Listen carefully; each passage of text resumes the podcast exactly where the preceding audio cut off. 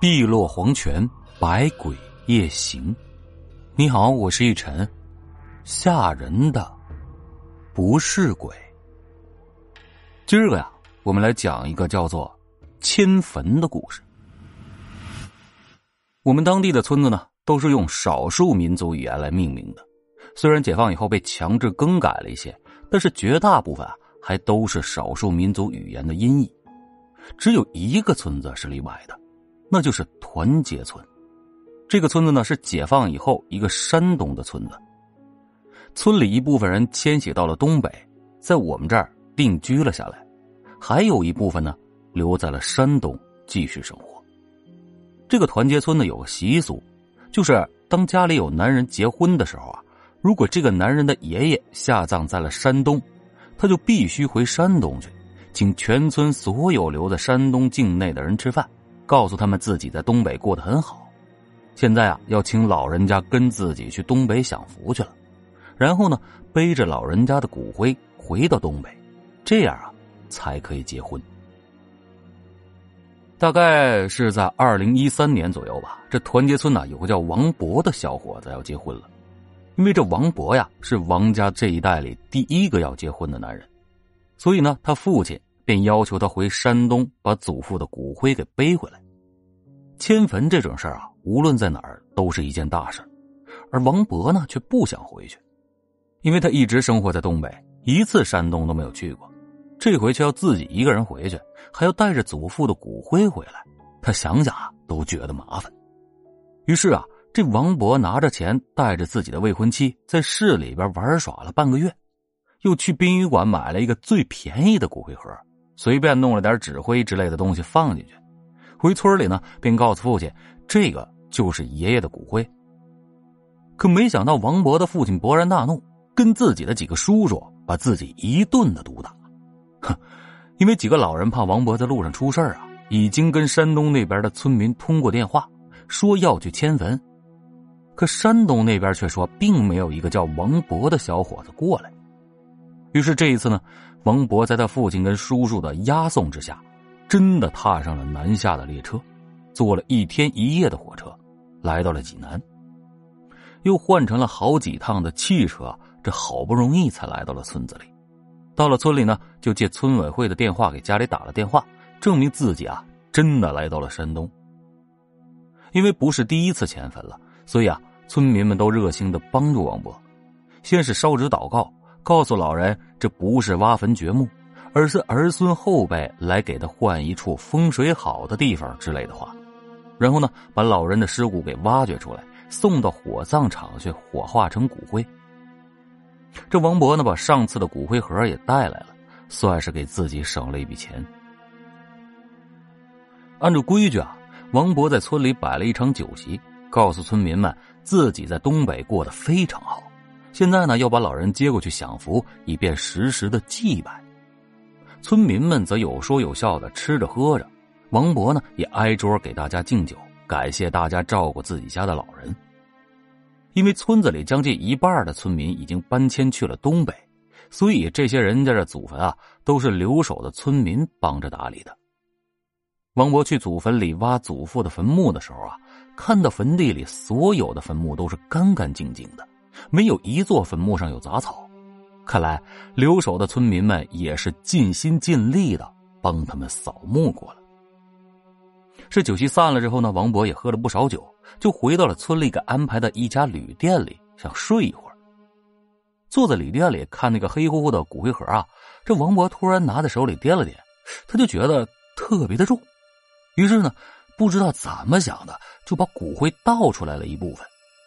而这王博呢，怕村民们发现，便把倒出来的骨灰倒进了马桶里边，给冲走了。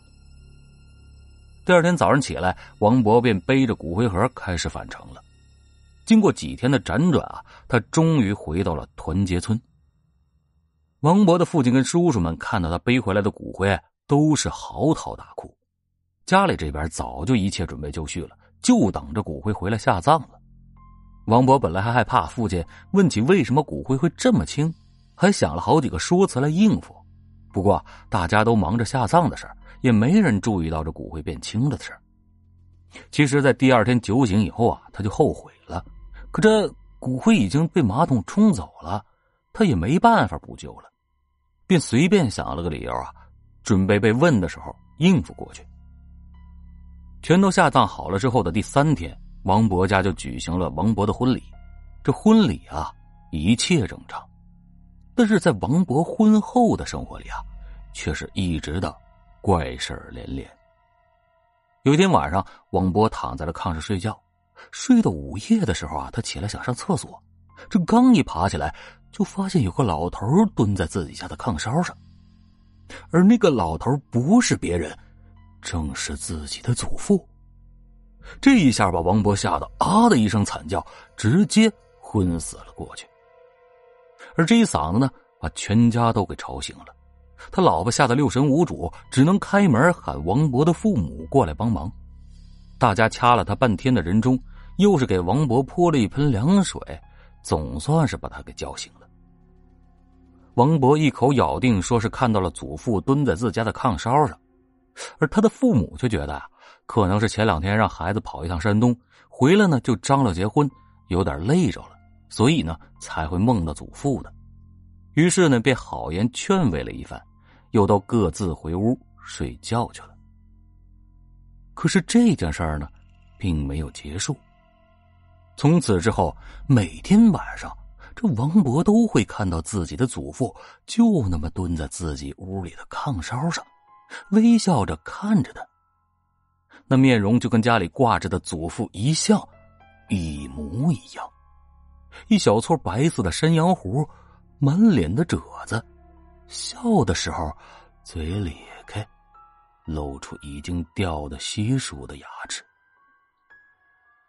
一连一个月，每天晚上王博都会醒过来，而醒来呢，就能看到祖父蹲在炕梢上看着自己微笑。这天呢，王博到了午夜又醒了，刚一睁开眼睛，就看到祖父并没有蹲在炕梢。而是就蹲在自己的被窝旁边，微笑的盯着自己看着，还不停的捋着山羊胡。这么近距离的观看，可是把王博给吓坏了。伴随着王博“妈呀”一声的惨叫，这回啊，他没控制住，不仅昏了过去，还尿在了被窝里。结果王家人又是一番的折腾，这王博这次醒过来之后啊，就显得有点不太正常了。不停的浑身发抖，躺在炕上起不来，谁跟他说话呢？就好像听不到一样。这下啊，王家人可慌了，于是便把他们村里的大仙儿给请了过去。他们村里这大仙儿啊，不知道是不是真的有能耐，反正年轻的时候呢，不是什么好人。他的年龄稍微比我大几岁，年轻的时候啊，也是有名的小流氓，总去镇里初中附近抢劫学生。后来因为这事儿啊，我带着几个同学把他打了一顿，打断了他一只胳膊，他这才收敛了点不知道就这么一个人，后来怎么混成他们村里的大仙了的？他们村里发生个大事小情的，都找他给去破破；有婚丧嫁娶的，也都找他去给算算日子。不过这一次啊，这个大仙儿却没什么用了。他在王家的屋子里转了好几圈，也没看出什么异常来。于是便告诉王博的父亲说没什么问题，可是就在他回头的一刹那，他突然看到王博躺着的火炕上蹲着一个老头，而这个老头不是别人，正是王博的祖父。刚进屋的时候啊，大仙就看到屋子里供奉老人的遗像，便好奇的多看了几眼。此时一看到老人出现呢，他立马吓得魂飞魄散，身子一挺，直接躺到了地上。浑身不停的抽搐，口吐白沫，发起了羊叫风啊！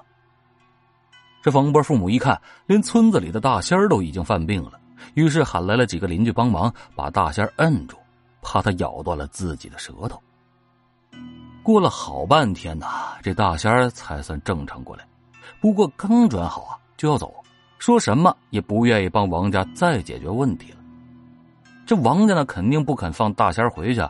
最后，大仙没办法，便告诉王家要去金家坟请老汪家的二姨。王家人不敢耽误，赶紧在村里雇了一辆车，去我们村啊，请我二姨去了。二姨一听说这团结村的大仙都被吓趴下了，也没推辞，带上自己的一套行头啊，并跟着王博的父母去了团结村。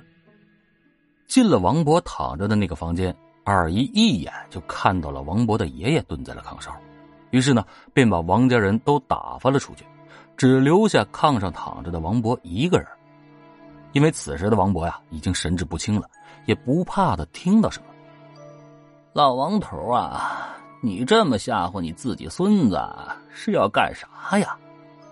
二姨冲着王博的祖父问道：“哎呀，我哪是吓唬他呀？我是想孙子了。我儿子来东北的时候啊，才十六岁，我在山东等到死，也没等着我儿子回去看我。我到死啊都没见过我孙子。现在孙子结婚了，我想看看他。”老王头操着一口浓重的山东口音说道：“哎呀，这老王头啊，你天天这么看你孙子，能把他吓死，你知不知道啊？他这段时间跑了趟山东，还张罗结婚，累得够呛，这身体疲惫不说，所以啊，他才能看到你的。”这二姨数落着王博的祖父：“那那咋弄啊？”我我就是想好好的看看孙子呀，这老王头呢有点委屈的说道：“那你现在看也看完了，也放心了吧？是不是该回你该去的地儿了？”二姨问道。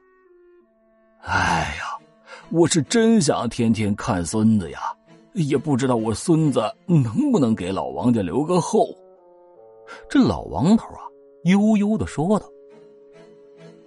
嘿，你这老头你都抱孙子了，就偷着乐吧。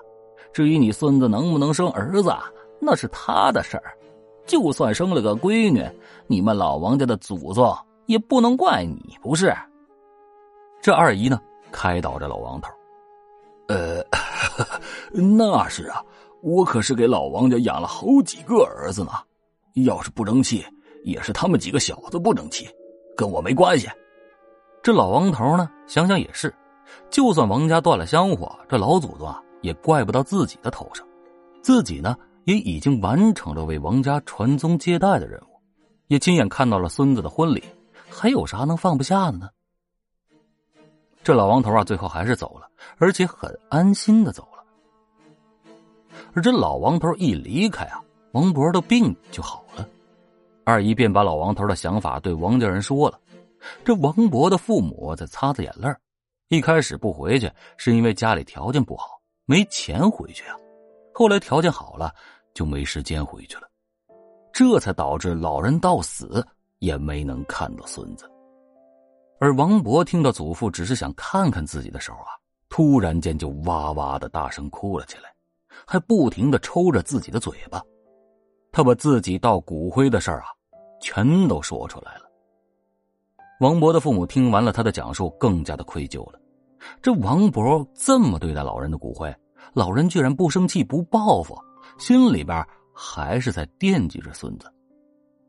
第二天呢，王家家族的所有人一起去老人的坟上扫墓，让老人把所有的家里人啊都看了一遍，还跟老人叙说了这些年家里人在东北过得都很好，让老人放心。从那之后啊。就再也没有听说过这老王家闹鬼的事情了，而王博最后啊，还真得了个女儿。有的时候提起这团结村王家的事啊，二姨都会笑着说：“哎呀，这回等王博死喽，看他怎么跟他爷爷交代呀。”好了，这就是我今天为您带来的。